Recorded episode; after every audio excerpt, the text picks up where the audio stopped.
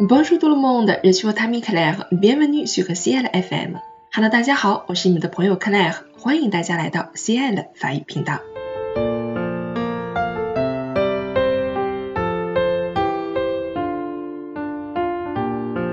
我们今天的朗读者呢，给大家带来的是比较与众不同的朗读。的确，朗读题材可以多种多样。我们朗读者这个栏目选择比较多的题材还是诗歌类。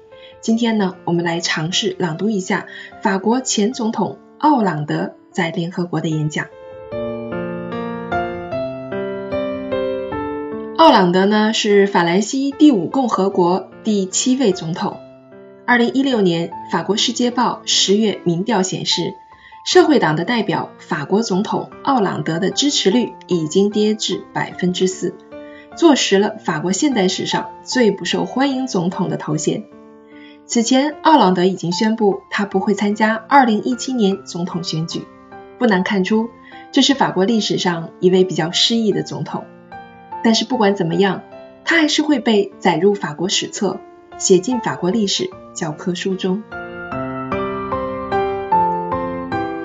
我们今天的朗读者呢是来自于西安的法语朗读社的一位学员，名字叫做肖鹏。肖鹏的朗读呢可以说是行云流水，成功的吸引了我的注意力。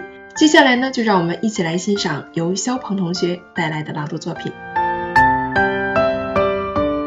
Je suis ici à l'UNESCO, l'organisation qui rassemble les pays pour la paix et pour la culture. C'est la raison pour laquelle il était si important à mes yeux de participer à cette conférence, pour en rappeler les valeurs, les principes et cette volonté qui a été celle au lendemain de la barbarie de la Seconde Guerre mondiale de faire prévaloir l'éducation, la culture et la science. L'UNESCO a été créé il y a 70 ans. Aujourd'hui, 70 ans après, à Paris, c'est au nom d'un pays attaqué, d'un pays éprouvé, mais d'un pays debout que je m'exprime devant vous pour vous dire qu'il faut plus que jamais refuser la peur, la division et la haine.